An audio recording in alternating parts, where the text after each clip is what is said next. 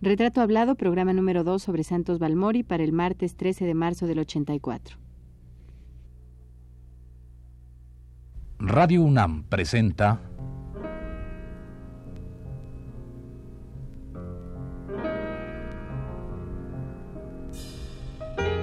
Retrato Hablado.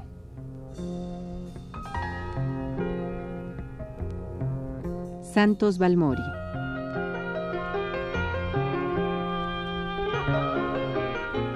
Un reportaje a cargo de Elvira García.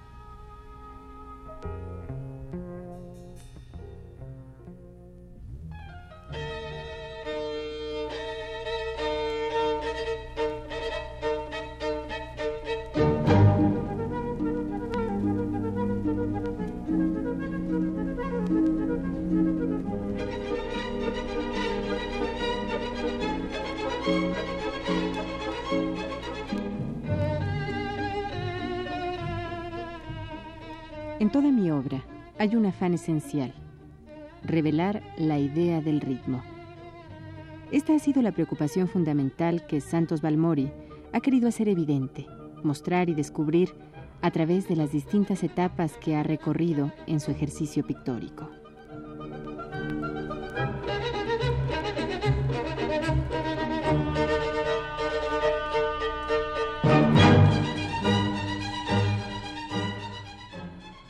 Dicho la semana pasada que Santos Balmori vivió desde niño experiencias diversas en distintos puntos del mundo. Esa capacidad para ser pata de perro, como él mismo se ha calificado, le nutrió y le dio siempre armas para conquistar personas, ciudades, idiomas, técnicas y lienzos en blanco.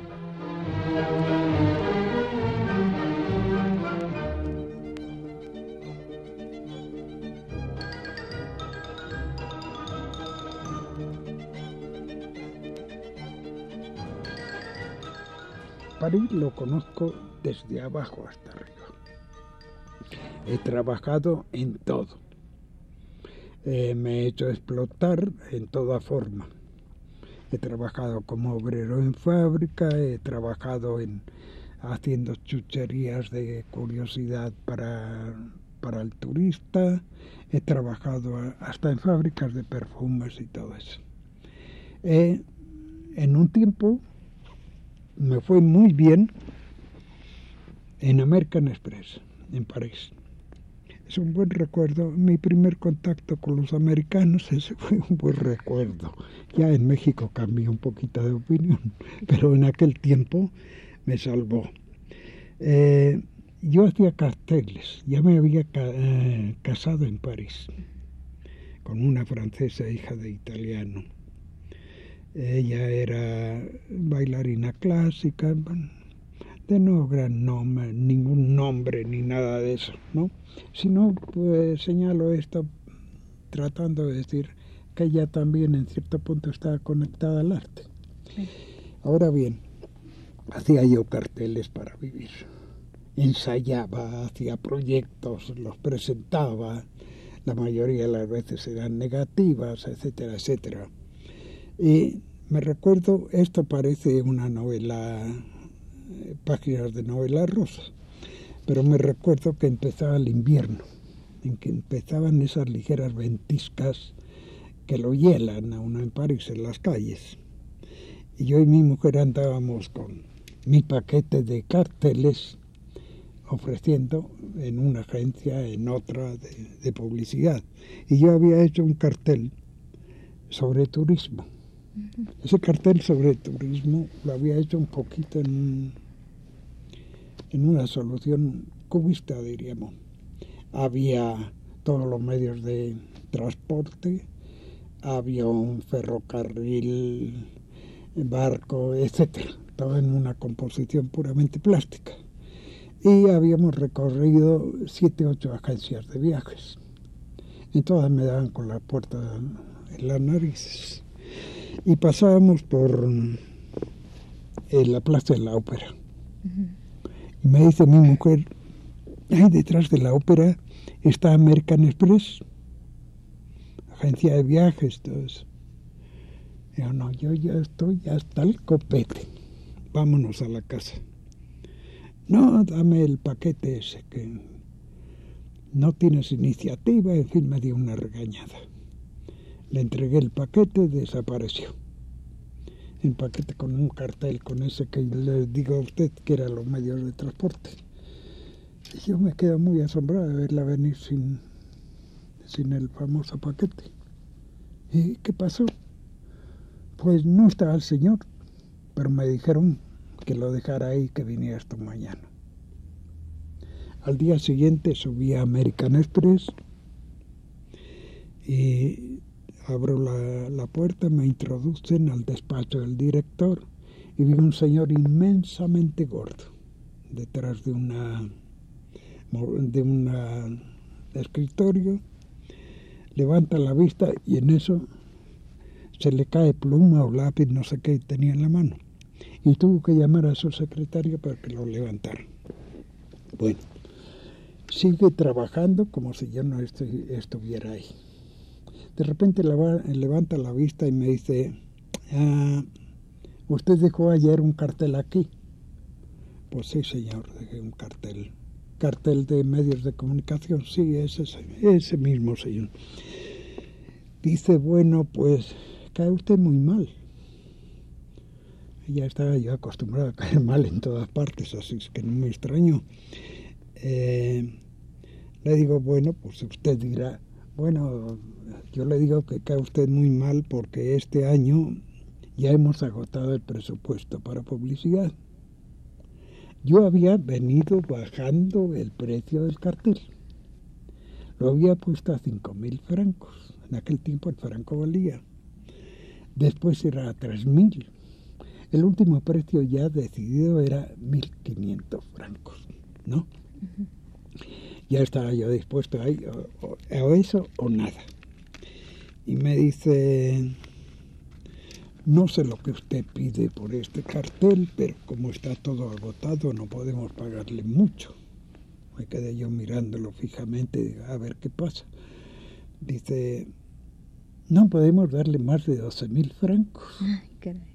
Qué sorpresa. Pegué un salto yo.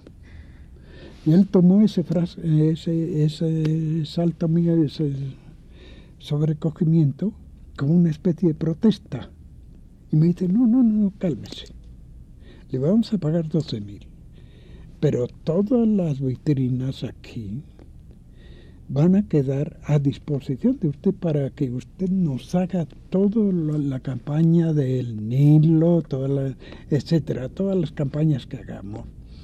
Y en eso recibirá usted, pues yo le aseguro un mínimo de 500 mil francos anuales. Entonces ya, ya no sabía si desmayarme o qué hacer, ¿no? De tal manera que un pobre rata, que mojada que andaba por la calle, de repente me transformé en un riquillo, ¿no? Pero tuve que apoquinar, hacer cartel, cartel, cartel. Hasta que desgraciadamente ese señor, que era ahí el, el director de American Express, su casa en Londres se quemó. Y le dio un síncope y se murió y quedé yo casi automáticamente de nuevo de patitas en la calle. Entonces trabajé con Harper's Bazaar. Ya me había aficionado yo al dinero fácil de esas cosas. Y trabajé en modas. Esto le digo a usted por lo polifacético que es necesario mostrarse en un centro como es París para poder vivir he tenido amigos que han pasado miserias horribles ahí. Entre ellos Miro, ¿no? Les pasó muy difícil. Y fui amigo de Juan Gris. Y Juan Gris, pues francamente casi en mi presencia murió de tuberculosis. No, era una vida nada regalada la de los artistas franceses.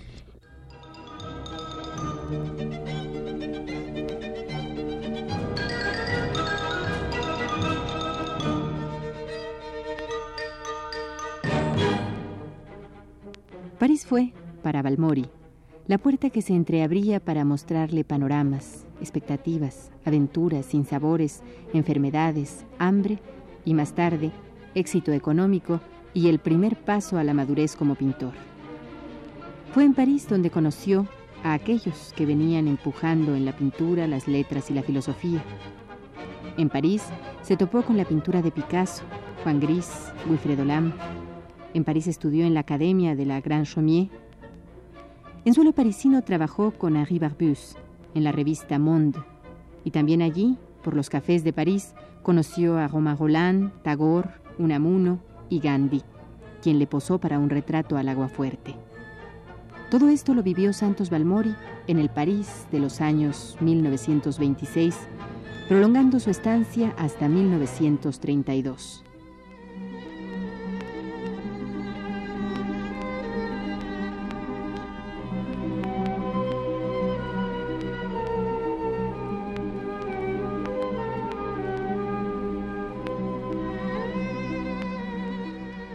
Es una vida que no permitía dormirse, no permitía adormilarse, ¿no?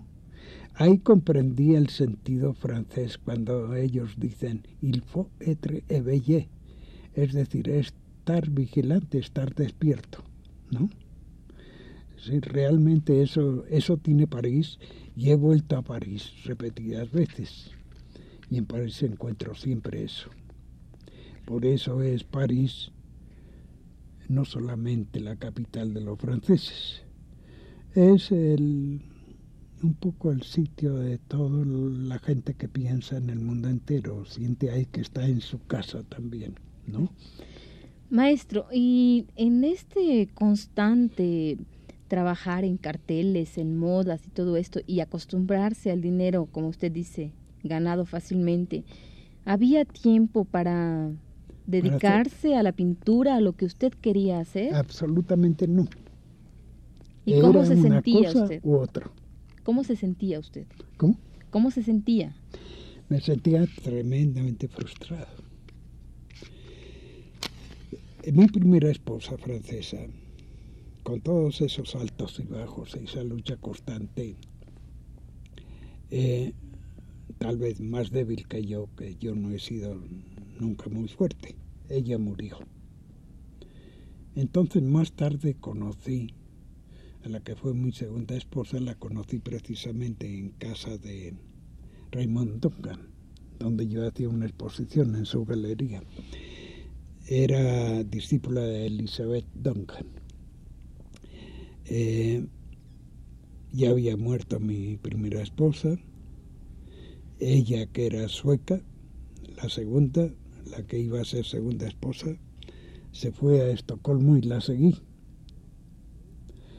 Y de Estocolmo volvimos a París, alquilamos un estudio y empecé a trabajar realmente en la pintura. Pero estaba muy mal de salud. Estaba tan mal de salud que estuve tuberculoso sin saberlo. Yo llegué a saber que estuve tuberculoso en aquella época, lo llegué a saber aquí en México, en un test que hicieron a los maestros. Yo ya era maestro aquí en México me declararon tuberculoso y me aterró. Pero al día siguiente me dijeron, tiene usted antiguas cicatrices perfectamente cerradas. ¿En qué época estuvo usted tuberculoso? Creo que nunca. No, pero en una época usted tenía fiebre en la tarde, al oscurecer y, gripes muy seguidas. Ah, sí, para tal fecha. Eh, ahí estuvo usted tubérculos. Bueno, estaba yo un tanto deshecho. Entonces, mi esposa, mi segunda esposa, no sabía que yo tenía eso. Pero me dijo, ¿qué tal si nos vamos a Mallorca? No, nos vamos a Capri a Capri, un sitio ideal que ya había estado allá. Yo ni conocía Italia. Digo, sí, perfecto. Y en aquella época trabajaba yo con Henri Barbés, que fue el fundador de Mundo, lo que ahora es periódico. En aquel tiempo era una revista que había gentes pues de cierta categoría, eh, a excepción de este personaje que le estaba hablando. Pues había gentes como como Gandhi, como Roman Roland, como Einstein, que, colaboraban en la revista, ¿no? Yo me conformaba con ilustrar y producir para la revista, pero me hice muy, muy amigo de Henry Barbes y me fui a despedir de él. Eh, maestro, nos vamos, nos vamos para Capri. Y me dicen, no, no puede usted ir a Capri. Ah, ¿Por qué no? No, no puede usted ir a Italia. Pero maestro, entonces se dirige a su escritorio y saca una lista. Aquí está la última lista de los ya controlados por el gobierno de Mussolini. Usted ha hecho carteles antifascistas, usted ha colaborado en Il Becco Giallo, El Pico Amarillo, era un periódico antifascista. Eh, y todo eso se sabe. Si usted pasa para allá, desaparece y nunca sabremos nada de usted. ¿Por qué no se van a las Islas Baleares? Ah, pues tiene usted razón, a las Islas Baleares. Y así nos fuimos a las Islas Baleares.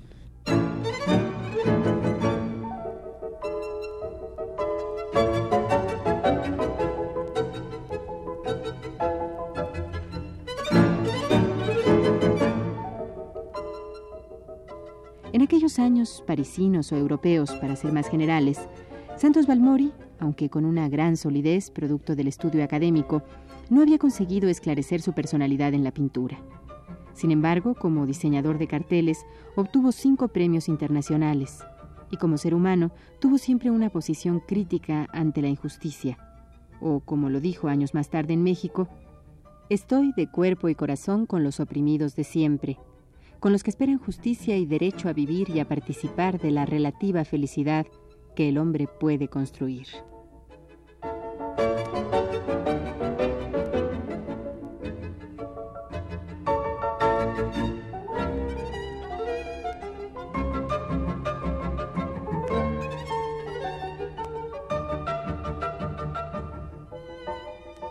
En las Islas Baleares encontré un ambiente extraordinario. Un ambiente, eh, ¿cómo diríamos?, de una pureza, de una sencillez extraordinaria. Ambiente que ha desaparecido.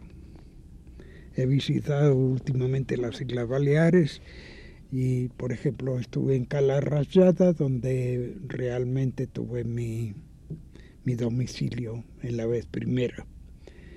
Cala Rayada era un delicioso puertecito con 15 o 20 casas de pescadores y había un café. Y un creo que había un hotel. Pero nada más. Actualmente hay, hay siete ocho discotecas hay cinco o seis enormes hoteles, bueno, hay, hay de todo, menos aquel espíritu que había cuando llegamos nosotros ahí. Ahora bien, en eh, Cala Rosada trabajé intensamente. Me sentí en libertad, produje una cantidad de cosas. Eh, empezó a mezclarse un poquito la política empezaron los días turbios, que era el inicio de lo que iba a pasar en España. Por ejemplo, hubo el pronunciamiento de Barcelona, eh,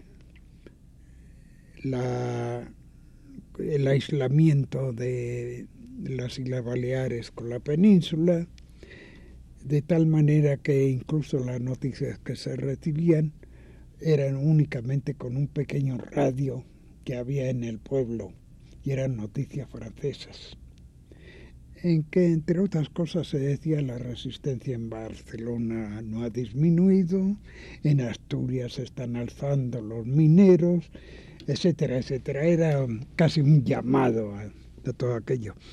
A mí me pidieron que tradujera las noticias francesas y las traduje en voz alta sacaron ahí la radio para que yo escuchara y tradujera al pueblo y como no me oían muy bien me pusieron una mesa para que me subiera y yo empecé a decir todo lo que había. Pero me fijé que la Guardia Civil estaba observando y había uno de ellos, siempre son parejas, había uno de ellos haciendo anotaciones en una especie de carné. Bueno, no le di importancia. Tres días después encontramos que la casa donde yo estaba había sido fracturada la cerradura, revuelto todo y no desapareció nada. Dinero ni nada, solamente cartas que tenía yo de Barbes y de Román Roland. Eso había misteriosamente desaparecido, pero aún así no le di importancia.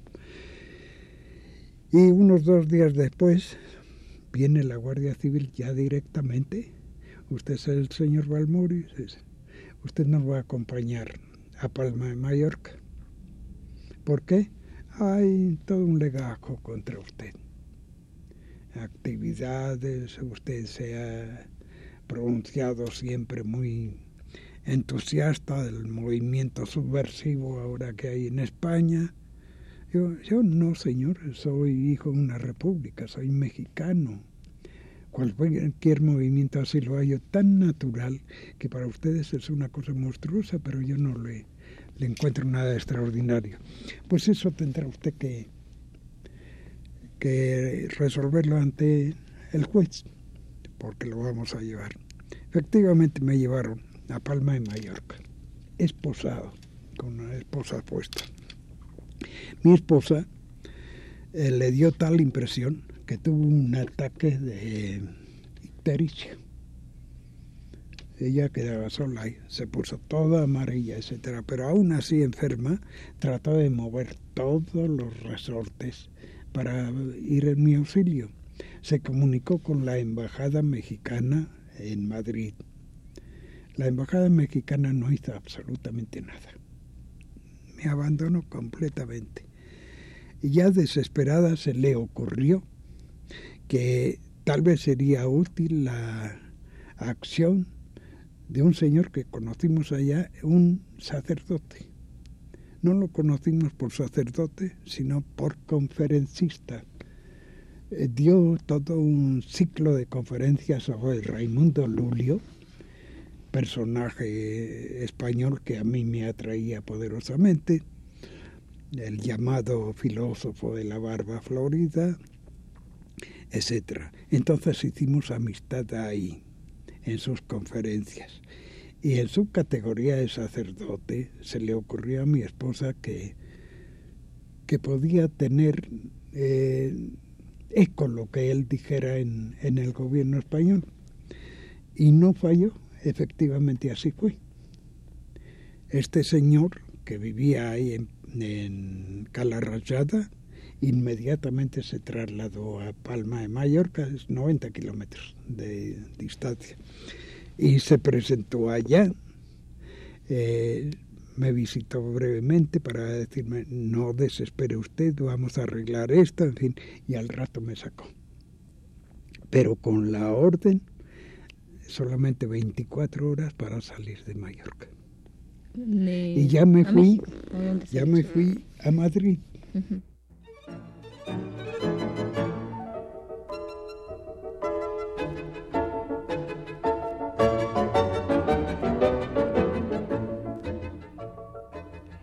Santos Balmori no concluye.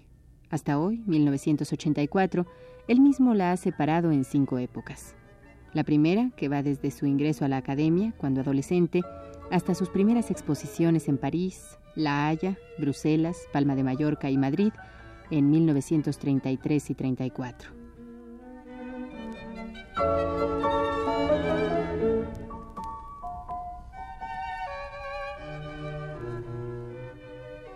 Respecto a esta primera etapa, el crítico Antonio Rodríguez ha escrito lo siguiente.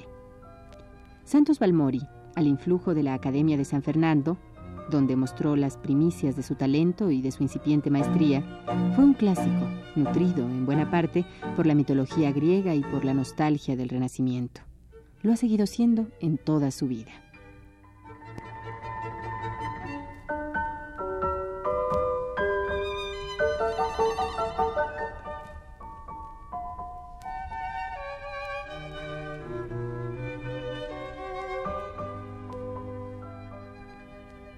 La segunda etapa de Santos Balmori se inicia en México, cuando en 1935 regresa a su patria, de la que se había alejado apenas en los primeros años de edad.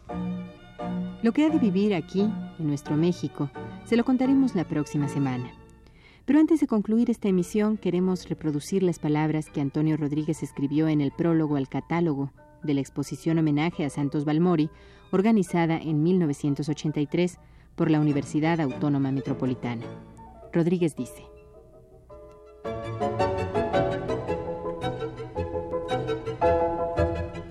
Como todos los grandes creadores, Santos Balmori ha dejado en su producción artística la huella de la metamorfosis que el tiempo, el espacio, las circunstancias sociales y el propio devenir humano del artista propician. Cada una de las fases de su pintura está señalada por notorias rupturas, también por el hilo indeleble pero real de la continuidad. Cambio y fidelidad asimismo es, en esencia, el secreto de su singular pluralidad.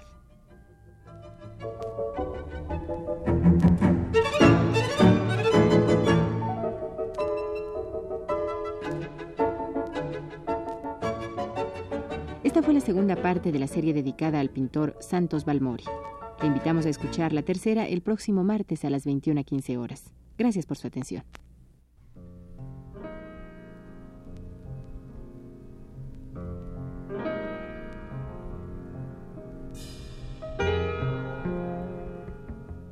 Radio UNAM presentó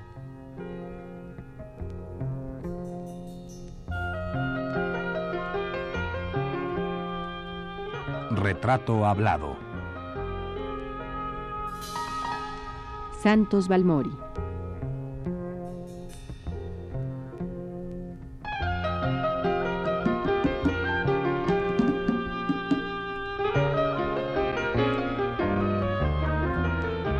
Un reportaje a cargo de Elvira García.